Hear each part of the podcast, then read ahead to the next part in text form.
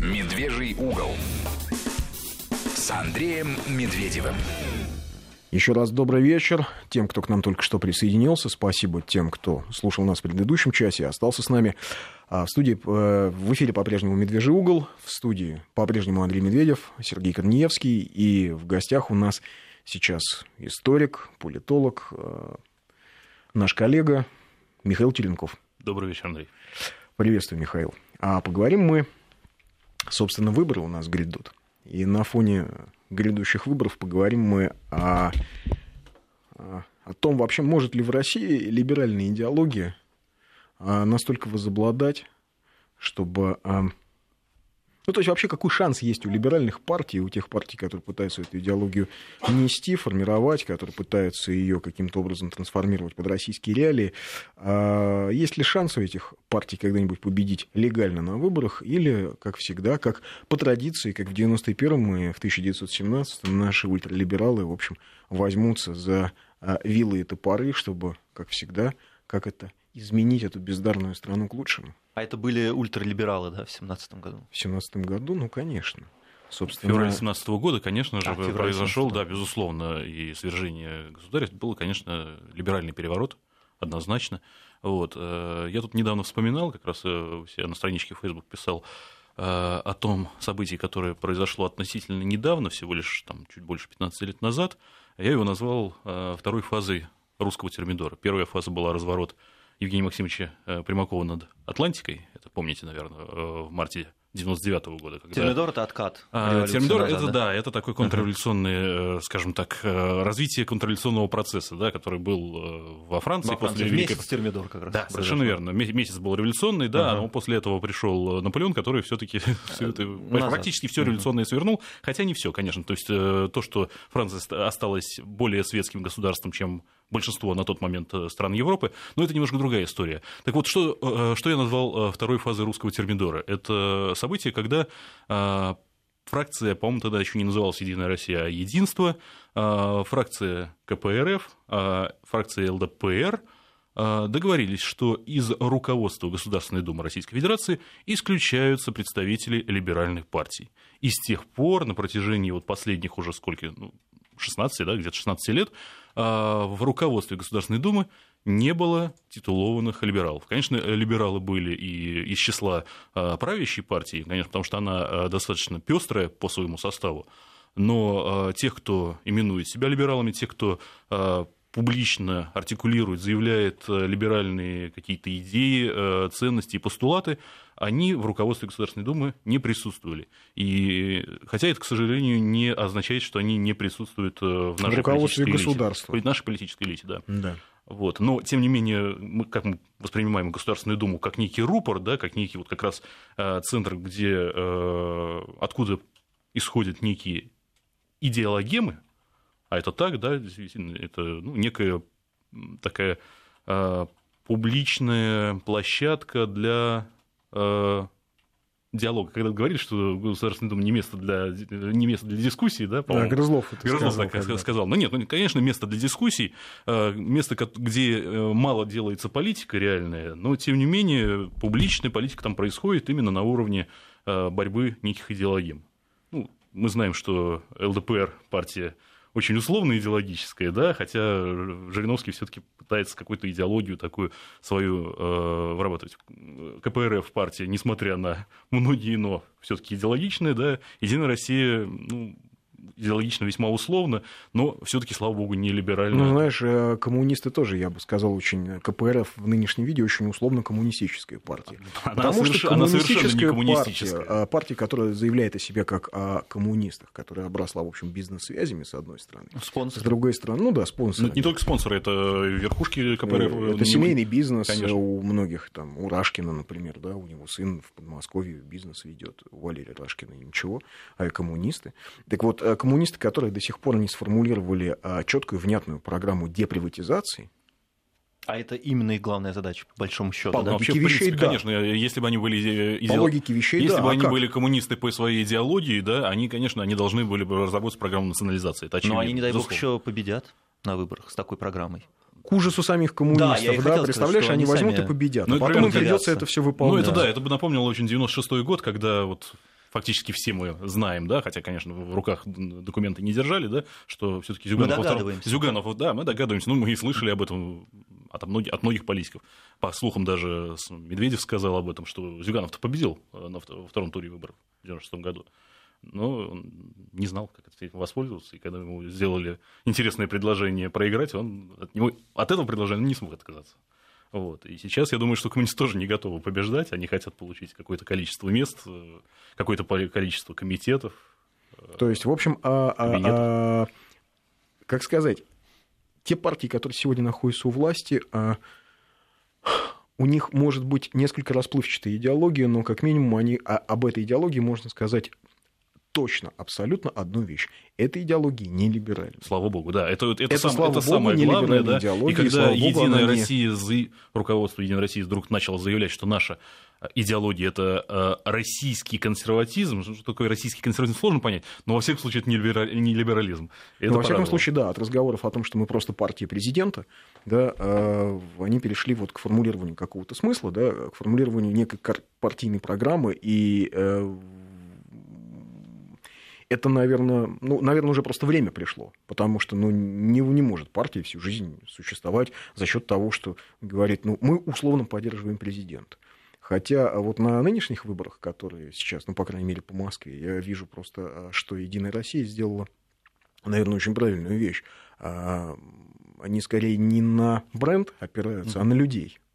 То есть они нашли там, врача, который всю жизнь детей лечил, вот они его ведут э, в государственную А это, кстати, более понятно, чем идеология. Это понятно, да, да потому это что врач. это человек, который да. занимается делом. Там вот э, МЧС, да, а Геннадий Онищенко, простите, можно Мы как знаем, угодно относиться, да, извините, а он ликвидатор чернобылец, Конечно. и он в плену побывал у боевиков, да, когда на Кавказе а, вот все это а, безобразие творились. И, простите, а кто вот создал, скажем так, технически, да, провел вот ту ситуацию, когда, а, значит, окрачка, вот так называемые ножки Буша перестали привозить в Россию? Так это же Геннадий Онищенко нашел в них какие-то, значит, там. Не, ну, кстати, переход на ту же самую стероиды. мажоритарную систему, это же тоже, на самом деле, достаточно антилиберальный ход. А вот, то есть э, партия, некая партия с каким-то там названием э, яблоко там, я не знаю, там, лимон и так далее, э, она, может быть, и получит какие-то свои там 3%, чтобы получить там какого-то одного депутата в Госдуме, а какому-то большому ужасу, может быть, 5% получить. Но человек, который выступает с либеральными идеями, он явно не победит э, на выборах э, в мажоритарном округе. А вот почему все-таки, э, с твоей точки зрения, либеральная идея в России не настолько популярна, как, как нас пытаются порой убедить? Вот я, например, смотрю, да, читаю некоторые газеты да, либерального толка или там, смотрю телеканалы либерального толка, какие-то сайты смотрю. И а, а, полное ощущение, что вся страна только и живет. Когда же она перейдет, вот когда читаешь эти публикации или смотришь, когда же, когда же страна перейдет вот на новые рельсы? Мы все понимаем, но нам не дают. Да, вот мы все понимаем, так, да. нам не дают. И вот вся страна ждет в этом, живет в этом страшном напряжении, как это мы живем под собой и не чуя страны. Во-первых, во-первых все-таки либеральные идеи, в первую очередь, а, они довольно-таки ценностные, они довольно-таки э, идеологичны, и они, в первую очередь, это идеи западнические. И вот это западничество такое... Причем традиционно, ты заметил, конечно, да? Конечно, В общем, с 19 века. Да, совершенно верно. Но э, вот такой западнический морок начала 90-х, конца 80-х, да, когда вот я помню, я еще тогда э, учился в школе, и мы э, с удовольствием там даже там, рисовали американские флаги, там смотрели э, первого Терминатора или там, второй, который потом вышел. И нам нравилось то, что там происходит, да, мы считали, что это... Он очень быстро спал уже где-то э, там, к 93 году мы отлично понимали, что такое Америка, и э, эта страна явно не хочет э, э развития России э, именно как России. И, э... Что самое интересное, американские неоконы уже тогда это не скрывали. Конечно. Нет, но я имею в виду в данном случае просто как э, людей людей, ну, да. большую, часть, э, большую часть людей. Потому что, да, конечно же, в позднее советское время, когда Советский Союз э, все-таки действительно, э, грубо говоря, загнивал, да, а по большому счету, конечно же, наша политическая элита той же самой коммунистической партии, они тоже перестали быть коммунистами, да, а постепенно превратились просто в предателей нашей Родины, ее же развалили, а кто коммунисты развалили? Бывшие коммунисты, которые быстро сожгли свои партбилеты. Так вот, все-таки западнический морок, он быстро, быстро ушел, быстро улетучился. И те партии, которые выступали именно с таких, с таких либерально-западнических позиций, они уже, если в 93 году они еще что-то там, Демвыбор России еще что-то набрал, да. Ну, СПС в 99-м. То, в 95-м провалил, в 99-м СПС мы отлично помним, почему смог пройти в Госдуму. Потому что они говорили, что мы э, тоже партия Путина, мы тоже партия патриотов, мы тоже, ну, мы, правда, единственные за либеральные э, экономические ценности, там, за свободу слова, за такие какие-то непонятные для большинства людей э, идеалы, и э, люди смотрели, а, что это такое? А, партия молодых, каких-то там молодых, кто такие там молодые, там, Немцов, команда и так далее, да, вот, но главное, что это молодые, вот, и они за Путина, и они тоже, они патриоты же, они же говорят, что они патриоты. И тогда да, тогда они прошли в Госдуму. И все, это 99-й год, это был, я очень рад этому, это был последний либеральный реванш именно на выборах. После этого на выборах, насколько я помню, э, никто, ни одна либеральная партия не побеждала, не проходила вообще. Типа ни 5, ни 7 процентный барьер. Мне, Почему? Кажется, там, а, а почему? А почему они должны пройти? Ну вот они партии, объясняют, это что партии, это, которые они объясняют, что кровавый режим душит. Они объясняют, что Хорошо, кровавый режим у нас, душит, у нас есть... а как это, карусели э, подвозят, значит, не знаю, заводчаны заставляют их голосовать. Ну, ты разве не в курсе? Нет, конечно, конечно, так и есть. Но опять-таки, сколько бы ни подвозить, заводчан, кого угодно, большинству этих людей, которые даже там своими ногами пришли на избирательный участок, эти идеи не просто чужды, они непонятны, они вообще непонятно, кто это такие, что это за люди и э, как их зовут, они тоже не понимают. Потому что э, эти люди, они абсолютно лишены почвы, они лишены абсолютно связи, э, обратной связи или какой угодно любой другой связи с народом. Э, конечно, часть интеллигенции, в основном гуманитарной интеллигенции, да, э, они, может быть, э, готовы поддержать эти идеи, да, это люди тоже есть, есть какое-то количество людей идеологично именно в либеральном ключе, но это единицы. Ну, ты знаешь, ты говоришь о западничестве русского либерализма, интересно, да, традиционном, что в XIX веке, что в начале XX, что сейчас в XXI. А сейчас мы даже на примере на одном, этим, а, на одном этого коснемся, что вот, эм, любопытно, что, например, и Бердяев, да, и Гершинзон, и Достоевский отмечали одно, что а, тут не просто западничество идеологическое, что а, носитель либеральных идей очень часто вообще не чувствует себя русскими людьми. Ну, это, это и так. вообще не Хотя... чувствует свою связь со страной. Это а, страна, они говорят. Это страна. Это, это страна. Помните, да. Достоевский ведь как их называл? Самооплеватели, самооплеватели и наши европейцы. Наши европейцы. Вот у него было несколько терминов. Самоплеватели, наши европейцы и биржевики такой общий а термин. Константина Леонтьева, другого э, русского консерватора, он немножко отличался от э, Федора Достоевского, но это один из ведущих э, консервативных мыслителей второй половины XIX века. Кстати, с Турцией призывал он, дружить. Он говорил Помнишь? такую вещь. Да, да, да, да. да. Ну, это, это очень интересный момент. Он очень а, интересный момент. Да. Он, мы, это, мы отвлекаемся, но он как раз он после, после войны с Турцией он говорил, что славяне-то нас предадут, а дружить нам надо. Он считал, что славяне уже давно погрязли в эгалитарности элитарном, как он говорил, э, болоте Европы. А турки как раз-таки сохраняют ту цветущую сложность, которую он всегда воспевал. Э, в чем был его главный идеал? Он был отчасти политический, отчасти эстетический, но этот идеал был такой, что должно существовать как можно больше разных народов, которые пусть исповедуют разную религию, сам он был православный, безусловно, и закончил свою жизнь как э, монах, монах монашестве, да. да, ну, буквально последние месяцы своей жизни. Вот. И э, при этом каждый народ должен сохранять драгоценность своей культуры. А Европа, современная ему уже к тому времени Европа, второй половины XIX века, делала все, чтобы унифицировать, унифицировать всех, западных ли славян, южных славян и так далее. А вот турки не поддавались, и этим они ему были симпатичны. Так турки, опять же, и не унифицировали никого внутри своей империи. Мы Совершенно могли воевать верно. сколько угодно да. с турками, но даже когда мы воевали с Турцией, на территории Османской империи действовали школы русского императорского палестинского общества. Ну и, которые... разумеется, тот же самый Константинопольский патриархат, о котором да. мы с вами говорили да. в одной из программ. Да, да он э, существовал, То есть, у него были том, определенные всем, преференции. Совершенно поэтому, верно. когда сегодня говорят, а что ж вот так мы быстро-то с Эрдоганом передоговорились, в некоторой степени историческая традиция. Так вот, вот э, да, а почему я вспомнил Леонтьева, да? Мысли. У него был как раз, вот мы говорили о, о европейцах, да, о Достоевском, а у него была такая статья очень интересная, одна из последних, кстати, его работ, «Средний европеец, средний европеец как идеал всемирного, всемирного разрушения. Господи, что бы он сказал про нашу нынешнюю Европу? Я, я боюсь, что Господь управил, не дожил. Да, не дожил. Да. Вот, но, но практически все вот те векторы развития или точнее деградации Европы, он наметил еще тогда, в первой, во второй половине XIX века.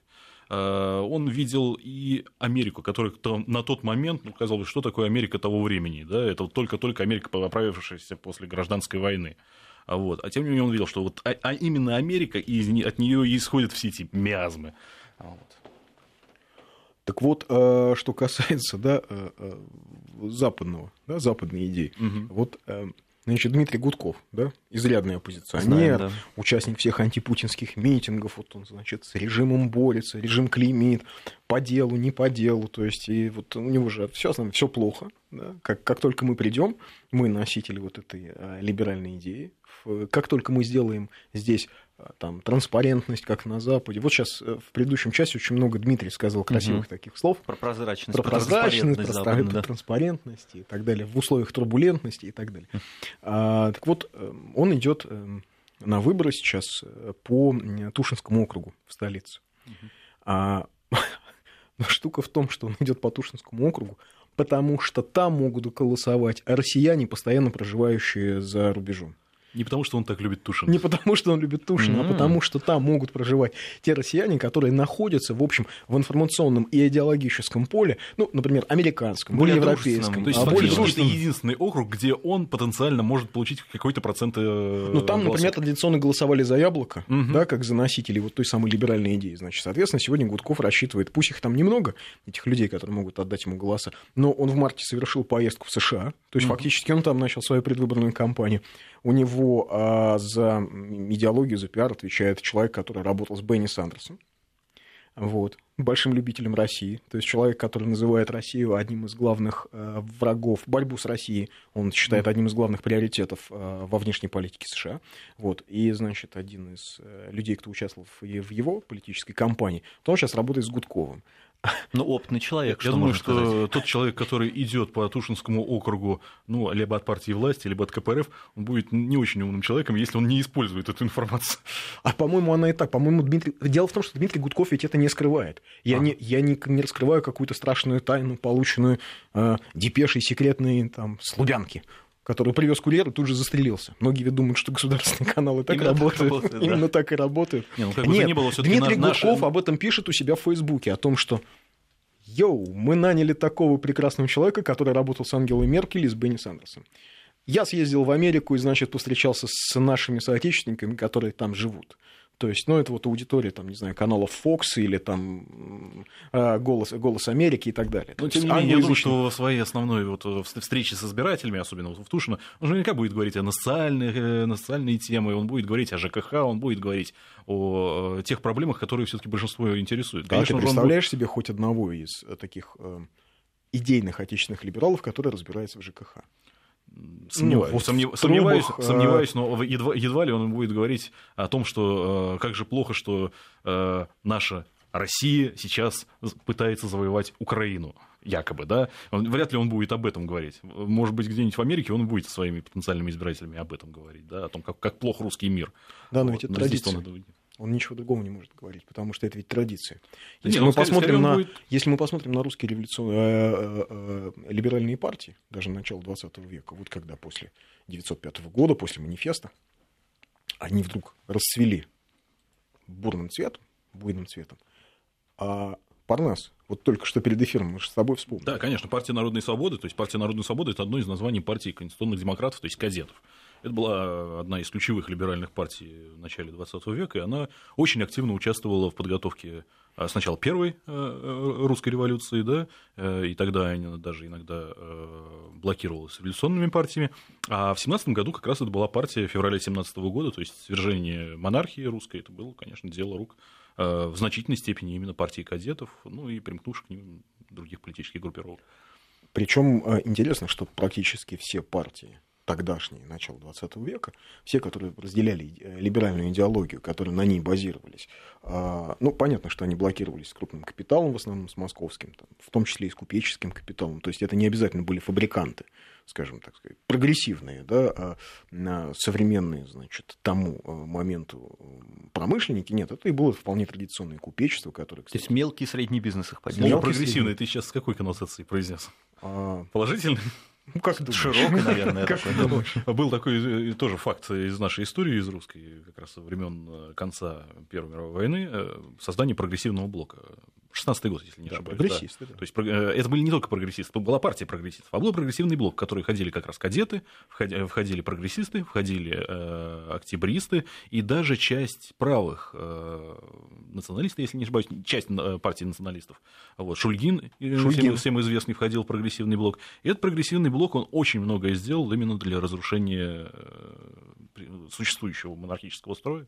Вот, Ну, для конце концов- разрушения бог с ним строит, для разрушения страны. Раз- Нет, очевидно, да. То есть, э, как раз-таки критика государя и критика монархии здесь была, это не просто критика, не конструктивная критика, как сейчас мы говорим, да, а именно разрушительная. Но интересно, что у всех а, либеральных партий начала 20 века а, программы политические были, ну, не то чтобы под копирку написаны, но базовые пункты совпадали полностью.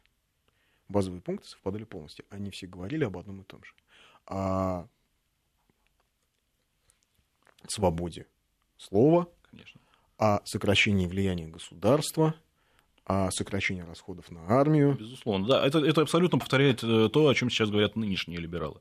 Это абсолютная калька, это стопроцентное совпадение. Э, Единственное, что вот, э, несмотря на то, что те же кадеты, они не говорили о необходимости свержения монархии.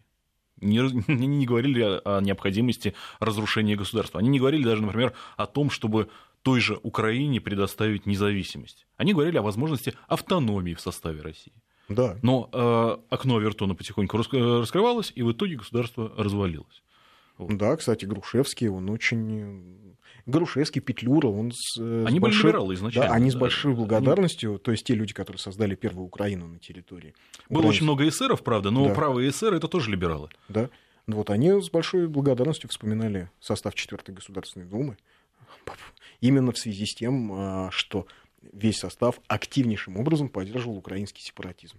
При А- том, что, кстати, в, по- в четвертой государственной думе не, было- большевиков, например, тех же самых, да, Да. а тем не менее э, пытаются повесить все на большевиков, да, что они э, развалили государство и э, совершили февральскую революцию. А большевиков тогда и в помине не было. Более того, интересный факт, что когда э, лидеры украинских националистов, ну вот вроде Донцова, да, написали письмо э, Ленину о том, что неплохо бы нам сотрудничать, потому что а, мы, значит, с австрияками сотрудничаем, и с германцами, и, может быть, мы И- как-то... и вы тоже, как бы, и- да, и вы же имею в тоже, мы же знаем, Ага. что и вы тоже, давайте вместе. Так вот, а, ни а, Ленин, большевики, ни грузинские националисты, а, ни прибалтийские националисты, никто не захотел сотрудничать с э, украинскими националистами. А почему? Потому что они уже настолько были а, Запятнаны? запятнаны, Мгм. во-первых, сотрудничеством, открытым совершенно сотрудничеством с э, австрийской, в первую очередь, с австрийской разведкой, а, с венским двором, да, они настолько были запятнаны э, участием в погромах русских во Львове в, в августе 1914 года, а, что, в общем, считалось общаться с ними не камильфо. Кстати, не- не- нельзя забывать, да, что Львов был на то время русским, Русский город, городом. русским городом, да. Раньше Новости. Австрия.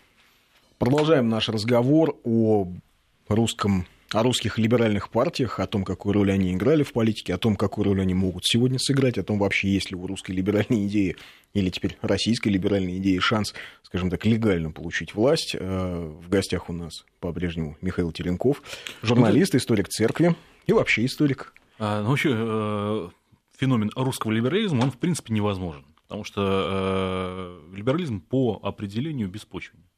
Он не может быть русским. Он, может быть, он даже российским, по большому счету-то и не может быть. Вот. Другое дело, что в рамках нашей страны существуют люди, которые э, эту беспочвенную идею хотят постулировать, которые хотят, чтобы эта беспочвенная идея все-таки каким-то образом руководила массами. И э, я считаю, что идеалом этих людей э, вообще в итоге это исчезновение России как таковой. То есть могут быть территории там различные различные э, федерации различных областей, да, которые может, в принципе, какое-то время называться Российской Федерацией, но если мы говорим о том, что существует русская культура, русская идентичность, э, то, конечно же, Ну, это ты русский фашист, если ты это говоришь ты- о русской да, культуре, ты понимаешь, да, не, с этой не может быть никакой зрения? русской идентичности. Вот. Я не говорю сейчас об, об этнической. То есть, э, А, русской а культуры... русский это вообще не вполне, знаешь, это в первую очередь не про этнос, это не, про- про абсолютно. кровь. Абсолютно. Это знаешь, когда говорят... Нет, этнос существует, да, кровь существует, да, мы безусловно. не можем это отрицать. Но безусловно. в данном случае, когда мы говорим о русскости, мы, конечно, говорим не об этом. Потому что э, примеров тому, море, да, да, да, начиная с Даля, который, э, у которого папа э, немец, матушка датчанка, вырос он, значит, в Луганске, в Луганске да, и считал себя человеком русским, и всю жизнь дружил, создал да, словарь. Конечно. Конечно, прекрасный нет. словарь э, толковый русского ну, языка. Это, Всю это... жизнь дружил с э, блестящим русским разведчиком э, Яном Виткевичем, первым русским послом в Кабуле, который попал в Кабул в 1838 году, да, русским патриотом. И все да? эти люди, э, безусловно, русские, да, но с различными, различного этнического происхождения. Разных национальностей, да. но, безусловно, русские. Не можем, мы, среди них ни одного либерала найти не можем. Ни да, одного. Да. Более Кстати, того, да. из, э, среди, вот мы говорили о партиях начала э, века, начала 20 века, начала прошлого века, э, так самые правые, крайне правые партии, то есть антилиберальные, сейчас вот либералы любят называть себя правыми, а крайне правые того времени, это были, конечно, радикальные антилибералы. Это вот та самая черная сотня. Черная да, сотня. Ну, их так назвали, да? да. На самом деле, большинство из них себя, конечно, черносотен, черносотенцами не называли. Так вот, среди них было очень много и немцев, и были грузины среди них и были представители различных других этносов, вплоть Я до того, скажу, что был даже... были даже евреи. А, были даже евреи, да, да, да. Ужасу, несмотря, несмотря некоторых... на то, что, конечно, в их идеологии было очень много антииудейского, да, поскольку они были такие э, радикально православные, да. Ну да, они были вот. крещенные, тем не менее. Да, да, да. А, тем не менее, да, это факт. И был даже, если не ошибаюсь, я не помню точное название, Союз русского народа из казанских татар, из числа казанских татар. Они были мусульманами. И тем не менее, это были бы э, представители э, нашего э, большого русского народа и верные люди, которые действительно хотели сохранить страну, хотели сохранить монархию. А вот этот вот вы сказали, что русский либерализм невозможен, и в принципе для Потому России, да, для России это как-то, ну, это не то, что нужно России. А вот, например, вот тому электромонтеру, который поймал девочку, летящую с восьмого этажа, вот ему каково будет жить при либерализме? И вот альтернатива, каково ему будет жить? Мне кажется, жить чтобы при проще было. А да, на самом деле, вот на, я, я да. скажу, может быть, такую радикальную вещь. Э, при, при либерализме жить невозможно. Либерализм, на мой взгляд, это э, вот когда говорят, что такое э, полная толерантность, где толерантность это вот ну, состояние трупа. И либерализм это тоже состояние трупа. Вот был бы сейчас здесь в студии какой-нибудь идейный отечественный либерал, я без всякой иронии говорю. Ну, например, был бы Гудков или был бы там, я не знаю, Ирина Мацуловна, Хакамада, они бы, наверное, сказали, что ну как, а вот Америка, Соединенные Штаты Америки, прекрасная страна, отлично живет. А... Во внутренней политике Соединенные Штаты Америки это никакая не либеральная страна. Это ну да, страна, достаточно которая навязывает акт. эти либеральные ценности э, только тем странам, которые, э, которые хочет, э, ну, грубо сказать, завоевать, да, а на самом деле включить в э, сферу своего влияния. Вот эти ценности, да, она пытается навязать другим странам. А внутри Соединенных Штатов Америки эти ценности, они, ну, разве что иногда постулируются, там, Белый дом раскрасить в радужные цвета, а внутри, в, глуби, в глубинке, в э, Штатах, конечно, нет, но потом вообще в Штатах ведь э, мы забываем о том, что очень разная внутренняя картина. И а, тот факт, что особенно на юге до сих пор а, изрядное количество людей а, организуются вот в те самые клубы любителей оружия, называя себя народной милицией, фактически противопоставляя себя а, официальному правительству, официальной власти, не только местной, но в первую очередь центральной, Вашингтону. Да, и до сих пор это деление идет на а, южан и янки. А, в общем, свидетельствует... Янки и конфедераты. Янки и конфедераты. Вспомнил э, И это свидетельствует о том, что, в общем, не все так как-то просто и не все так понятно. Ну, конечно, эта же картинка, она в основном рисуется просто нашими либералами в том числе, да, такая радужная. На самом деле все несколько иначе. А вспомнил фразу одного рок-музыканта, такого Романа Неумоева, «А, народ, у которого есть пистолет, практически непобедим невозможно превратить в стада. Вот. Э, да, действительно, американская глубинка, она не либеральная. Э, к сожалению, к сожалению э, очень в Европе, Европе, той же самой Франции очень сильно навязали либерализм, навязали именно со времен Великой Французской революции, особенно в 20 веке, хотя, например, Деголь не был либералом, мы знаем. Ну, кстати, Европа, вот вопиющая история на этой неделе, да? А, значит, захват церковь, храма. Захват, захват храма. храма. То ну, есть храм продали в частные руки, и приходит и община, собственник. И община храма не смогла его отстоять, хотя вот меня, я еще сегодня уже говорил, э, у нас на телеканале «Цареград» о том, что, что меня, в принципе, это порадовало. Порадовало что? Не, не сам факт захвата храма, а факт того, что э, община, это несколько сот э, людей, старались его отстоять, что священник лег э, крестом у алтаря, да, несмотря на все реформы, которые были проведены в Ну, правда, пришли полицейские, и, в общем, всех этих верующих да, мракобесов да, выгнали. Да. Но то, что, что все-таки эти люди есть. Они есть, безусловно, они есть. Есть это внутреннее европейское сопротивление. Хотя Франция, говорю, то, что сделала Франция своим крещением, это просто ужасно. Есть, в общем,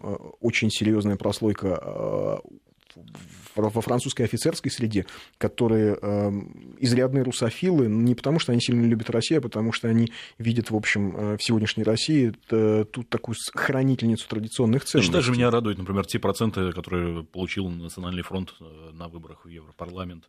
И будем, будем посмотреть, э, что получит Марин Ле Пен на выборах президентских, которые предстоят в следующем году. Но она и так в прошлый раз неплохо выступала. Неплохо, а очень неплохо, по 20%, событий, да. Да, по 20%. но а, что касается, вот ты сказал правильно, что либеральная идея, она не беспочвенна, она наднациональна, она не учитывает ни, ни исторический контекст, ни эм, особенности народа, вообще ничего.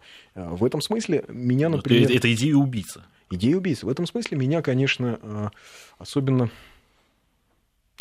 наверное, даже не тревожит, но а, как бы это правильно сформулировать? Вот а, скорее удивляет, что а, с точки зрения даже экономики, допустим, отечественные либералы, да, они ведь а, в качестве идеала избрали не просто там, скажем, американскую экономику, ну, пусть там 40-х, 50-х годов. Да? Экономика 70-х годов. Где а, все-таки была очень сильная, там, как модель для себя, да, где было очень сильное влияние государства, Еще где не было государственное Китай. управление. Все, да. да. Для ну, них... после, после, послевоенное, да? Да, послевоенное, угу, да. Конечно. Та, та Америка, которая вот была угу. таким символом мощи действительно а, мировой мощи.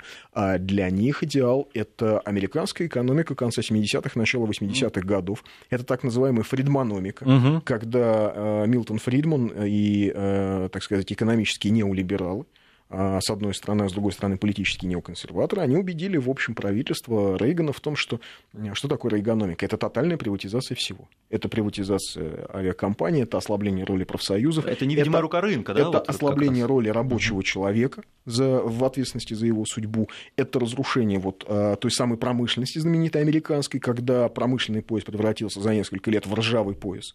И вот именно эту модель, которая уже даже в Америке не работает, именно эту модель. Взяли на вооружение наши э, да, причем все либеральные экономисты. Не, да, только, совершенно... не только те либералы, которые, скажем, выходят на антипутинские митинги и кричат «мы здесь власть». Они, наверное, не очень большое влияние имеют. А я имею в виду тех, кто собирается на Гайдаровский форум и говорит о стране дауншифтере и о том, что нам, а, у нас есть один рецепт – это приватизация. И они, они пытаются представить, что, в принципе, другие рецепты – это исключительно что-то такое марксистское. Да? Хотя вот э, я, мне интересно, как они реагируют на имя Кейнс. Не знаю, как они реагируют на имя Кейнс. А что имя Кейнс? Ну, я так думаю, что э, как раз эти люди, они изучали... Крестятся в этот момент? Они, они вряд ли вообще когда-либо крестятся, да. да, но, на мой взгляд, они э, исключительно, кроме такой э, крайне э, либерального монетаризма, они не воспринимают ничего. То есть они не видят э, возможности другого развития э, экономики.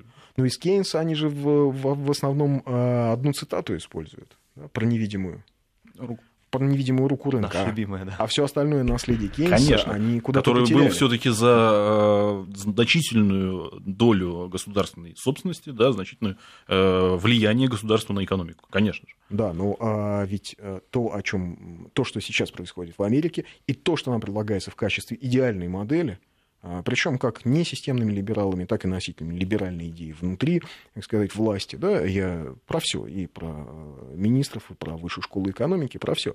А это тотальная приватизация. То есть сейчас а, после 11 сентября Америка приватизировала последнее, что после 11 сентября 2001 года Америка приватизировала последнее, что было не приватизировано, это военная сфера. То есть, когда создались частные армии, когда весь тыловой, так сказать, э, сегмент э, Пентагона был переведен на аутсорс на обслуживание частными компаниями, когда, в общем, возникли даже частные разведки. А сейчас мы должны будем прерваться... Те структуры, которые и на Украине-то принимали да, участие. Да, да. Продолжаем наш разговор с историком и журналистом Михаилом Теренковым. Говорим о русской и Как все-таки ты против словосочетания русский, русский либерализм? либерализм? Нет, конечно, нет. Никакого русского либерализма нет. Э, нет, можно вспомнить тех людей, которые, которых называли либералами в, во второй половине XIX века, там, Кавелин, Чечерин, да. Нет, это, конечно, были русские люди, это были аристократы, да, они, и, и они были все таки патриоты. И и их, очень условно их, они были И либералы. они очень условные либералы. То есть их Если либерализм, он был, он был чуть... русском, о видах русского Совершенно верно. то это такая уничижительная а, это такой уничижительный разбор, такое уничижительное, унизительное для а, вообще либералов препарирование их мыслей, действий и всего. Да, Или Петр Бернгардович Струве, наоборот, либерал а, начала 20 века. Он начинал как автор вообще э, манифеста РСДРП, а, потом он стал править, какое-то время он назывался либералом, а в итоге он стал бороться с тем же самым идеологией украинизма. А, он э, был за империю и э, оказавшись в эмиграции, он стал одним из самых правых монархистов. А они все, оказавшись в эмиграции, стали монархистами. Знаешь, все, очень многие люди, которые боролись, боролись, боролись с империей, обвиняли во всем Николая II и, в общем, хотели изменить эту бездарную страну, оказавшись в Париже и став там таксистами, э, никому не нужными эм, официантами и так далее, вдруг они все, да. вдруг они осознали, что не так они себе представляли взрослую жизнь. Ну и опять-таки говоря о феврале 2017 года, мы сегодня много раз его упоминали, э, конечно, те люди, а которые, его, которые его нас... творили, они не думали, что произойдет октябрь 2017 года, и вообще случится что-то, что уже было после октября. Э, они не думали, что произойдет, э, конечно, гражданская война. Они надеялись, наверное, у них были какие-то прекраснодушные идеи, поэтому я не могу сказать, что все наши современные либералы это исключительно какие-то кровожадные люди. Просто либерализм это кровожадная идея, однозначно кровожадная и убийственная идея для России, для нашего народа. Вот. А а, сами, а сами либералы, они, наверное, да, действительно, кто-то там покемонов ловит, кто-то там за котиков. Там... Э. Ну, неолиберальная модель, а, которая существует в Америке, та самая, да, фридмановская, фридманомика, э, а, она убийственна и для Америки. Конечно. Потому что э, мы можем, да, безусловно, Америка великая страна. Безусловно, Америка 50-х, 60-х годов, если бы Америка двигалась этим путем, она бы сегодня раздавила Россию, вот в том виде, та еще Америка 60-х годов, она бы сегодня раздавила Россию. Просто, не знаю, за год. Но... Э... Но захотела бы та Америка раздавить Россию? Нужно а... ли было той Америке раздавить Россию? Тоже, тоже И... большой вопрос. И, а... может быть, э, ту э, великую Америку, которую хочет возродить Трамп, может быть, это та самая великая Америка, которой совершенно не нужно э, базы ни в Японии, ни вокруг России, да, ни вообще э, большое количество американских военных. Но я слышал, что вот после войны были намечены цели, города Советского Союза, которые должны были подвергнуться ядерной ну, бомбардировке. Да, это операция немыслимая, действительно. Да. Они это, это, видать, они хотели. Это, это факт, это факт. Но это э, факт, в данном, в данном случае это было столкновение, это было геополитическое противостояние двух больших э, пространств, двух систем. А, вот. А если мы говорим все-таки об Америке... поэтому и власовцы все нашли приют именно у американцев, потому что они, были стать, они должны были стать костяком армии вторжения после ядерных бомбардировок городов СССР. Просто американцы увидели советскую армию в Берлине и на Эльбе. И американские генералы увидели, вот судя по тому, что они писали в своих воспоминаниях, они увидели, а, если бы э, марсиан они увидели, они бы меньше удивились. Они увидели такую военную мощь, воевать с которой многие из них были просто не просто согласны. Здесь тоже это, это очень сложный вопрос с точки зрения геополитики, с точки зрения э, вплоть до культурологии. Э, возможно ли философский, по сути, свой вопрос. Возможно ли существование Америки, которая не хочет э, разрушения России? Сейчас вот. уже нет. Сейчас уже вот почему мы говорим да, о неолиберальной идеологии, которая вот возобладала в конце 70-х и которая развивалась, развивалась, развивалась.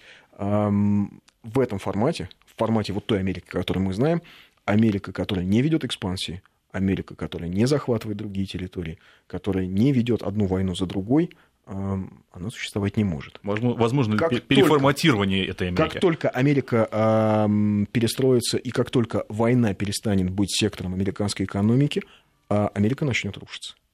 Потому что э, Афганистан это миллиардные контракты. То есть деньги печатались под контракт. Хотя есть люди, кстати говоря, идеологизированные, как там Пэт Бьюкеннон, да, которые Патрик Бьюкин, да, его да? называют, э, который выступает за то, чтобы Америка все-таки сосредоточилась на своих проблемах, да, и не навязывала. Таких людей много, но просто эти люди не принимают решения. Нет, не принимают. И люди, которые считали, что э, Америка должна даже после развала Советского Союза, а должна продолжать вкладывать миллиарды в военную промышленность, расширять военные базы, укреплять американскую армию, продолжать приватизировать промышленность, непременно захватить Ирак, об этом они говорили еще в 96-м, 97-м Ну, ты говоришь году. о неоконсерваторах. Да, о неоконсерваторах. Вот эти люди а, привели в, э, в 2000 году Буша к власти. А мы помним, что эти неоконсерваторы, по сути, никакие не консерваторы. Это бывшие троцкисты, это бывшие новые левые, это люди э, совершенно разрушительных взглядов, которые, по сути, просто немножко на, на других либеральных экономических рельсах развивают идеи мировой революции. Мировой революции, конечно, перманентной, перманентной мировой революции, но а, они это превратили в перманентный бизнес. Война как перманентный бизнес, который дает а, пищу корпорациям и так далее. А в пиковой фазе американский оккупационный корпус в э, Ираке составлял 160 тысяч. 160 тысяч солдат, морских пехотинцев. И вот в этом суть те, той самой, это самая суть той самой либеральной идеи, которые прикрываются э, всевозможными прекраснодушными идеями о том, что э, свобода слова, свобода, свобода печати, свобода... Суть даже не в этом, да. а суть состоит в том, что сотрудников частных армий, частных разведок, частных э, корпораций, которые обеспечивали э, тыл, э, компаний, которые занимались перевозками, компаний, которые кормили, которые поили солдат, которые, не знаю, стирали, э, которые бурили. То есть вот все вот эти, вот, так сказать, рыба прилипала вокруг армии. То, кто в американском, ну, сейчас есть такой термин contractors, да, контракторы, а их было, знаете, сколько? 180 тысяч. То есть даже больше, чем, больше, чем да, непосредственно весь оккупационный корпус. корпус. И вот в этом как раз суть той самой неолиберальной модели, которая кажется столь привлекательной многим нашим соотечественникам. Причем... Ну, сегодня, когда ты вспомнил о храме, да, мы говорили, э, единственное, в чем они не, поз... не могут позволить, то есть они, да, за свободу слова, но против свободы религиозного исповедания традиционной части населения. Против. Против традиционных ценностей. За свободу тех же самых э, религи... Э, сексуальных, религиозных меньшинств, да, но против свобод традиционно, представителей традиционной религии, представителей традиционной сексуальной ориентации. А вот все-таки основной свободы. вопрос. А вот хорошее сообщение. По-моему, для серьезных действий, типа переворот, наши либералы слабоваты. Одна болтовня из серии «Это страна, и надо валить». Айфоны и планшеты – их основное орудие. Я бы не воспринимал их болтовню столь, благодушно. столь благодушно. Ведь а, когда они собрались на свой этот э, не хочу говорить, Шабуш уже сказал. Да? Нет, нет, я про слет в Литве, а, да, угу. где наших коллег, в общем, не э, давали, били, э, били и выгоняли, потому что, опять же, свобода слова, она имеет определенные рамки, да, либеральные рамки. А, так вот, там они вполне а, осознанно и прямо говорили о том, что Россия в том виде, в котором она существует, она не нужна. А, и вообще будет очень даже и неплохо, если Россия развалится эдак на 15-20 сегментов. Так удобнее. Потому что так удобнее, в конце концов, а, ведь вот именно поэтому страны, либерализм не они... может быть не только русским, но и российским. Они маленькие, компактные, посмотрите, как живет Европа, там, та же самая Литва. Да? Вот с этой точки зрения, а, опасное это явление сегодняшние э, несистемные или системные либеральные оппозиция опасные... или встроенные во власть. Или тут принцип я, я собака считаю, лает, ветер Мне кажется, что она опасна именно как системная. То есть не системные, то, те персонажи, о которых мы говорили, те партии, о которых мы говорили, там той же та же партия Парнас, э, опасности не представляет, на мой взгляд. Но то, что э, эти люди, они, конечно же, работают и в том числе с э, представителями нашей политической системы, нашей политической элиты, и то, что они встраиваются в нашу политическую элиту, и то, что в том числе, повторюсь, и партия власти, она неоднородна, к сожалению, неоднородна, хотя она постулирует свои консервативные ценности, да, вот, она, к сожалению, в нее включены многие представители с довольно либеральными взглядами.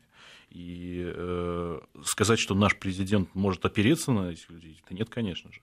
И если сейчас они хвалят высшее руководство, то в, в любой момент они перестроятся, и э, это может произойти и август 91 и февраль 17 все что угодно.